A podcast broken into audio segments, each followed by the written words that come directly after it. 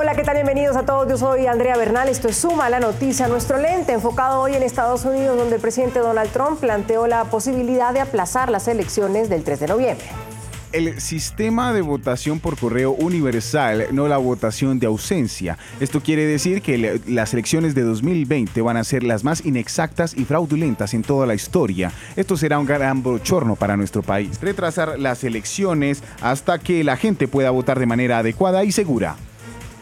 Y a menos de 100 días de las elecciones, el presidente Trump, a quien no le favorecen en estos momentos las encuestas, dijo que la votación por correo supondría un riesgo para un fraude, por lo que sugirió la posibilidad de postergar los comicios a una fecha pues no especificada, pero que garantice, según él, un sufragio seguro. Es la primera vez que Trump contempla esta opción de retrasar las elecciones, pero no es la primera ocasión que habla de supuesto fraude. De hecho, lleva meses denunciándolo sin presentar hasta ahora pues algún tipo de prueba. Sin embargo, la última palabra para aplazar una cita electoral la tiene el Congreso. ¿Cuál es el panorama? Está integrado por la Cámara de Representantes de mayoría demócrata y por el Senado de mayoría republicana. ¿Qué quiere decir esto? Que es poco probable que una iniciativa de postergar los comicios pueda prosperar en la Cámara Baja debido a que varios congresistas demócratas han advertido que las elecciones se celebrarían o se celebrarán el 3 de noviembre tal y como establece la Constitución.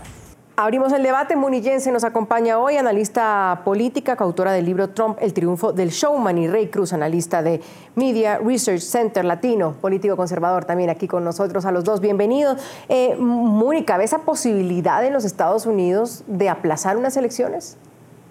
No, y realmente lo has dicho, es tendría que haber aprobación del Congreso, ya se ha pronunciado la bancada republicana del Senado del partido del presidente a decir que esto no es viable, es una absoluta eh, un intento de distraer la atención sobre las noticias del día que realmente no le favorecen a Donald Trump.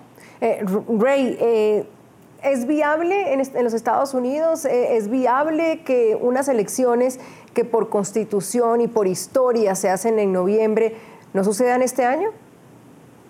Bueno, no, no se ve viable por la división política que hay en Estados Unidos, pero es algo que es justo y necesario. Tenemos que admitir que en todos los países del mundo estamos viviendo por una situación de una pandemia donde no se permite que grandes cantidades de personas vayan a un solo lugar. Los centros de votación se podrían convertir en lugares de contagio, por lo que atrasar un par de meses más las elecciones de Estados Unidos no va a hacer una gran diferencia.